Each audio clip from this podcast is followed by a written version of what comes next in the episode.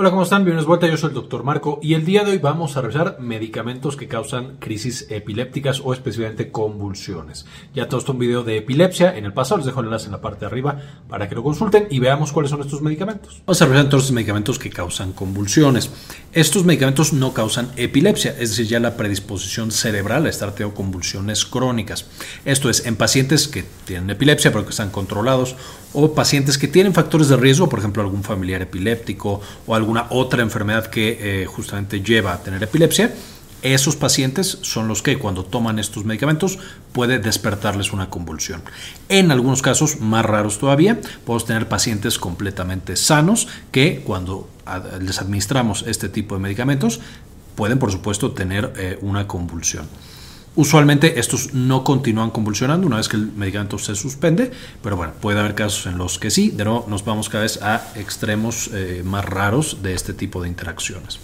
Ya sabemos que las neuronas justamente van a funcionar a través de una corriente eléctrica. que va a pasar a través de ellas?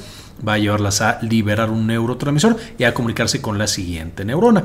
Y este salto eléctrico justamente va a estar dado por diferentes eh, elementos. Uno de los más importantes son unos canales justamente de iones, sodio y eh, pues, básicamente sodio, que van a generar esta conducción saltatoria, que el potencial eléctrico de la neurona vaya saltando y lo hace bastante rápido. Esto nos lleva a que dentro de justamente nuestra neurona tengamos este tipo de, si nosotros midiéramos la electricidad, veríamos una onda de este tipo, esto se, le conoce como potencial de acción. Y esencialmente esto es la neurona que no está activa, cuando se activa empieza a entrar justamente sodio, eso hace que se despolarice, ya que está en el punto de despolarización, va a empezar a entrar calcio, eh, más bien, perdón, a salir calcio de la célula. Esto lleva a la repolarización y después a través de diferentes mecanismos vamos a tener que vuelve justamente a la basal. Y todo esto eh, eh, va a ser controlado en parte por o coadyuvado por otro elemento, otro ion llamado cloro. Entonces vamos a tener que la cantidad de sodio, de potasio y de cloro nos llevan a controlar qué tan activa está una neurona y por supuesto la cantidad de neurotransmisores nos va a llevar a que la siguiente neurona se active. Entonces, si nosotros tenemos un paciente completamente normal, tenemos una conjunción justamente de neuronas, y vamos a tener, por ejemplo, que esa conjunción de neuronas nos lleva a que se, después de ir por todo el caminito, active mi mano y entonces yo la muevo. En los pacientes con epilepsia van a o con una convulsión, de nuevo, aunque no sea por enfermedad, sino por un medicamento o por alguna otra causa, vamos a tener que de repente todas las neuronas se empiezan a sincronizar eléctricamente hablando. Y entonces cuando se prende la primera neurona, se prenden todas las neuronas al mismo tiempo. Y en vez de que yo pueda mover la mano, voy a mover todo el brazo y el hombro al mismo tiempo. No solo eso, un punto, un foquito que se prende en el cerebro, se expande a otras áreas del cerebro, hasta que por supuesto tenemos las tradicionales eh, convulsiones tónico-clónicas, que es las que hemos visto en películas de todos lados, que se cae la persona al piso, empieza a ver todo, todo el cuerpo, pierde el estado de conciencia y ya que despierta está como confundido, atontado, no se puede mover mucho y se va lentamente recuperando en esto llamado periodo postictal. Entonces, por supuesto, si tenemos que todas las neuronas se activan al mismo tiempo, evidente sabemos que uno, los iones que vimos previamente, sodio, potasio y eh, cloro van a estar eh, trabajando de una manera incorrecta. Vamos a tener que es porque estos medicamentos están eh, excediendo o generando un exceso de neurotransmisores estimulantes, por eso todas al mismo tiempo se estimularon que van a faltar neurotransmisores inhibitorios, porque las neuronas todas están muy, muy excitables. Si tenemos más neurotransmisores inhibitorios, pues no tendríamos esa crisis convulsiva. O finalmente que hay daño neuronal, que le está pasando algo a mis neuronas y entonces ya no reaccionan de una manera adecuada ante este tema. Entonces, de todos los medicamentos que vamos a ver, en una de estas cuatro categorías principalmente van a caer y cada uno tendrá su propio mecanismo. A lo mejor funciona sobre dos, sobre tres, sobre unos. Entonces, ¿cuáles son? Vamos a ver que los medicamentos opioides solitos, si solo tienen acción opioide, casi no generan eh, crisis convulsivas. Sin embargo, especialmente cuando incrementan eh, la cantidad de serotonina en el cerebro, van a causar una convulsión. Los anestésicos van a actuar de diferentes maneras, pero básicamente incrementan algunos neurotransmisores excitatorios como serotonina y noradrenalina.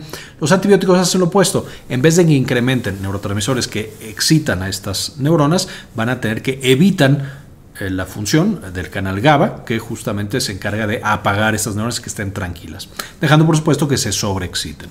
Los psiquiátricos, por supuesto, alteran casi todos los neurotransmisores y van a llevar a estas convulsiones. Los hormonales van a incrementar estos neurotransmisores excitatorios. Los antimigrañosos incrementan la serotonina. Los broncodilatadores activan algo similar al neurotransmisor excitatorio que se llama jantina, varias, ahorita vamos a ver. Los inmunosupresores van a también causar alteraciones en los canales neuronales y eh, lo mismo pasa con los quimioterapéuticos, además de que por supuesto algunos quimioterapéuticos son incluso directamente tóxicos para las neuronas. Entonces con todo esto, cada uno de los medicamentos tiene un efecto para o un modo para incrementar la excitación y que sea muy poquita la inhibición. Entonces, empezando por los opioides, quedamos que los que más frecuentemente causaban crisis convulsivas o una convulsión eran los que incrementaban la serotonina, entre los cuales tenemos la clásica de tramador y meperidina.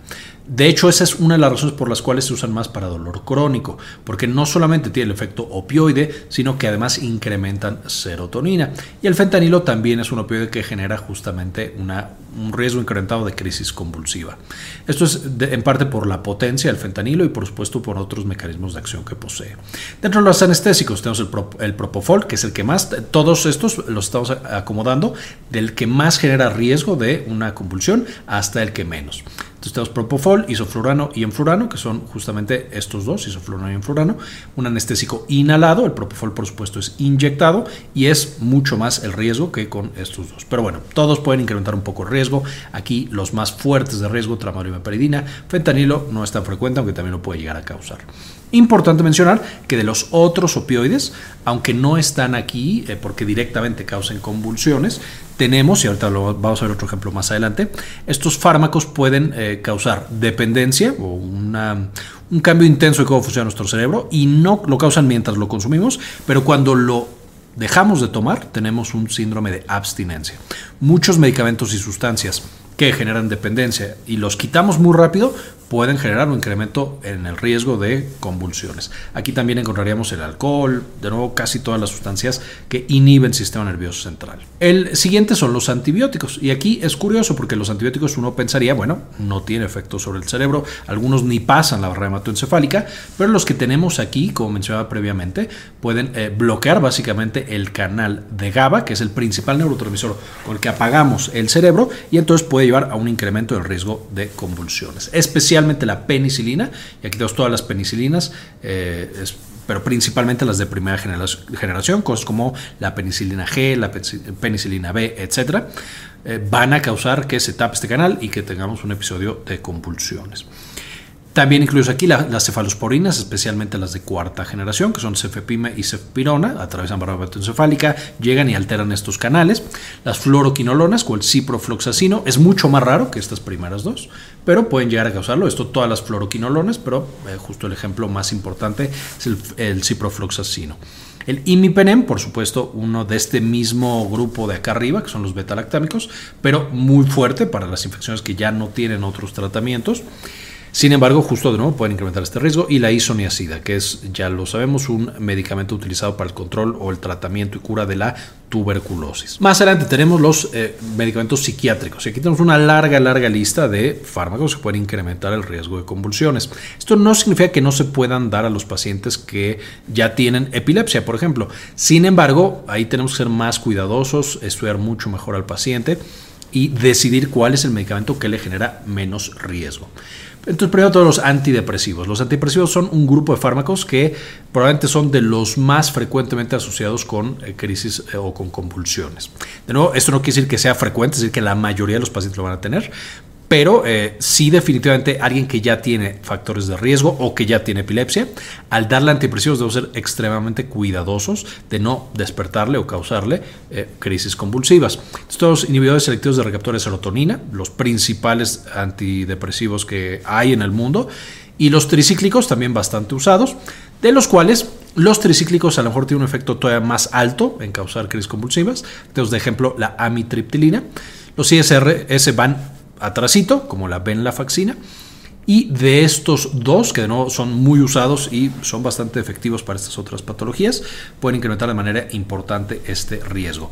Fuera de eso, básicamente todos los antidepresivos eh, pueden llevar a un incremento del riesgo, aunque sea mucho más pequeño que estos que presento aquí. Y menciono aquí solamente para que no olviden que existen los inhibidores de la monoaminoxidasa, ya no se utilizan para tratar la depresión. El ejemplo clásico es la selegilina. Eh, ya casi no le quedan indicaciones, realmente no se usa para muchas cosas, algunas quedan como Parkinson y demás, especialmente Parkinson avanzado, pero eh, bueno, eh, definitivamente los IMAO no son muy usados en la actualidad, solo para que sepan que también incrementan el riesgo y de hecho lo incrementan de manera importante. Los antipsicóticos también un claro ejemplo de medicamentos que incrementan de manera importante el riesgo a convulsiones en los pacientes con factores de riesgo y definitivamente los más agresivos la clozapina, que es el antidepresivo más efectivo en muchos casos, pero definitivamente el más peligroso por todos los eventos adversos que puede llegar a tener. Algunos más comunes, más tranquilitos, que son en más pacientes, y su riesgo es mucho más bajo que la clozapina.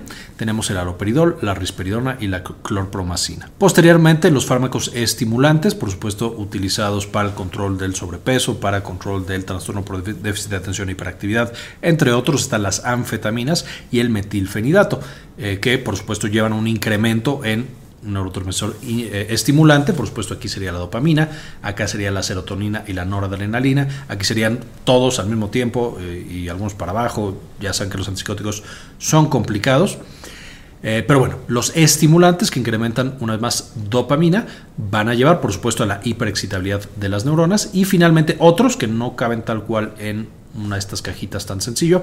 Bupropión usado para dejar de fumar eh, va a incrementar la, varios eh, fármacos como serotonina o varios neurotransmisores como serotonina y noradrenalina. Tenemos este mismo principio que mencioné previamente que es la abstinencia de benzodiazepinas, que es yo las tomé por mucho tiempo, me volví dependiente, como es muy frecuente que pase con las benzodiazepinas.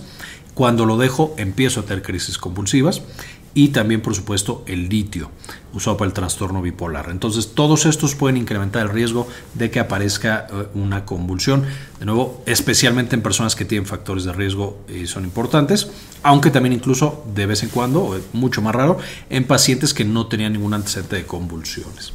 Aquí tenemos cuatro. Primero los hormonales, todas las hormonas, especialmente los estrógenos, ya sabemos que pueden incrementar una gran cantidad de neurotransmisores en estimulantes del cerebro, principalmente serotonina y también glutamato. Tenemos la terapia de reemplazo hormonal y los anticonceptivos orales, especialmente cuando tienen estrógenos, pueden incrementar el riesgo de convulsiones. Los triptanos, que se utilizan para el tratamiento de la migraña, eh, casi todos tienen un riesgo, eh, pero principalmente el sumatriptán, algunos otros que existen en esta familia, el risatriptán, solmitriptán y naratriptán, de nuevo, este siendo el más común, el que más reportes ha tenido de esta asociación, los demás con menos evidencia, pero al ser todos antagonistas, agonistas serotoninérgicos, eh, todos probablemente tienen un riesgo similar. Dentro de broncodilatadores, estas son las famosas teofilinas o las eh, jantinas, la aminofilina y la teofilina, que ya no se usan demasiado, pero de pronto se le administran a pacientes para, especialmente los que tienen asma severo o EPOC ya avanzado, para mantener los bronquios abiertos. Esta misma sustancia puede llegar al cerebro y ser directamente un estimulante de las neuronas y llevar, por supuesto, a una convulsión. Y los inmunosupresores, de los cuales el principal o el que genera las crisis convulsivas es básicamente la ciclosporina. Este es el más fuertemente asociado, por supuesto llega al cerebro y cambia la función o la manera en la que están siendo recibidos en sus receptores los diferentes neurotransmisores excitatorios. Siguientes son los quimioterapéuticos, por supuesto ya sabemos que en todos los videos de medicamentos que causan alguna enfermedad, los quimioterapéuticos usualmente aparecen, son sustancias que son bastante tóxicas, aunque en algunas ocasiones pues, son la única opción para detener el cáncer de los pacientes. ¿Cuáles son las que más frecuentemente llevan a convulsiones? Los platinos, que también han aparecido en muchos, muchos videos. Eh, siendo un ejemplo de los que más causan crisis convulsivas, el cisplatino. Entonces también otra gran cantidad de medicamentos usados para diferentes tipos de cánceres eh, sólidos y también cánceres hematológicos. La, la doxorubicina, vincristina, la bimblastina, clorambucilo, metotrexate, etopósido y fluoruracil. Entonces, ¿Qué es lo que podemos hacer? Por supuesto, necesitamos tratar de manejar otro fármaco en pacientes que ya tengan epilepsia. Si les damos directamente estos, pues el riesgo de que incremente la cantidad de convulsiones que tienen es alto. Entonces, si podemos darle otro que no tenga tanto riesgo del incremento, pues es lo preferible. Si no podemos hacer eso, podemos ajustar o empezar también un medicamento antiepiléptico digo, si ya tiene epilepsia, lo más probable es que justamente ya tenga antiepiléptico. Pero ¿por qué no? Se lo podemos empezar y eso lo protege hasta cierto punto. Y en pacientes que no tienen tal cual epilepsia, pero por ejemplo los que antes de niños tenían algún tipo de, epilepsia y ya de adultos no les ha vuelto a dar, esos probablemente tienen ahí el foco epiléptico, solo el cerebro lo aprendió a controlar. Necesitamos ser muy cuidadosos en ellos con toda la lista de medicamentos que mencionamos aquí, porque podemos incrementar el foco epiléptico, que sea más fuerte, entre comillas, y entonces eh, justamente generarle una crisis. En el resto de la población, por supuesto, realmente el riesgo es muy bajo, pero definitivamente tenemos que estar pendientes. Ah, yo le mandé esto, es posible que por ahí tenga una convulsión eh, en un paciente de nuevo que él no tiene epilepsia, pero la mamá y el hermano sí tienen o algo así, ser muy cuidadosos también. Y en un paciente que haya tomado algunos de estos medicamentos y haya tenido una crisis convulsiva, lo ideal es suspenderlo, si es que es posible, y que acuda con su neurólogo para que lo puedan estudiar y a lo mejor encuentren estos pequeños defectos que puede haber en el cerebro. Y básicamente esta es la información, quería mostrarles el día de hoy. Por supuesto quiero dedicársela este video a algunas de las personas que han sido apoyar al canal con una donación mensual de 1 o 2 dólares y específicamente a Mario Olvera Castillo, Moni Leigh, Enrique Segarra, Sandy Oliva, Germán Gustavo, Javier Mejía, Héctor del Solar Andaur, Gli 53, Matías Hernández, Pablo Antonio, Dr. Fermín Valenzuela, Héctor L.P. Sainz, José Luis Tobar, Jorge Sebeltrán, el Jubelhana Nordvik, doctora Susana Vidal, Diego Aceves, Saúl Reyes, doctora Milis y Delia González. Y les dejo las referencias de las que saqué la información para este video. Espero les sirva bastante y eh, puedan aprender mucho más de esta complicación que aunque rara puede asustar bastante a los pacientes que están tomando estos medicamentos y por supuesto puede eh, y por supuesto puede llevar a que el tratamiento de otra patología sea más complicado porque no podamos usar los fármacos de esta lista. Muy bien, esta fue la información que quería compartir con ustedes el día de hoy. Qué bueno que se quedaron hasta esta parte del video. Muchísimas gracias por ver este video y como siempre, ayúdenos a que el mundo compartan la información. También quería mostrarles que ya tenemos la versión nueva y mejorada de Clínica Cares, que es la clínica en la que damos la atención médica. Eh, se puede, por supuesto, ya agendar cita en esta nueva versión de Clínica Cares con un servidor con la doctora eh, Georgina Carranza y conmigo, eh, justamente para atender cuestiones de salud de la mujer y por supuesto también salud general. Si tienen por supuesto alguna duda, alguna pregunta, en clinicacares.com.mx nos pueden encontrar.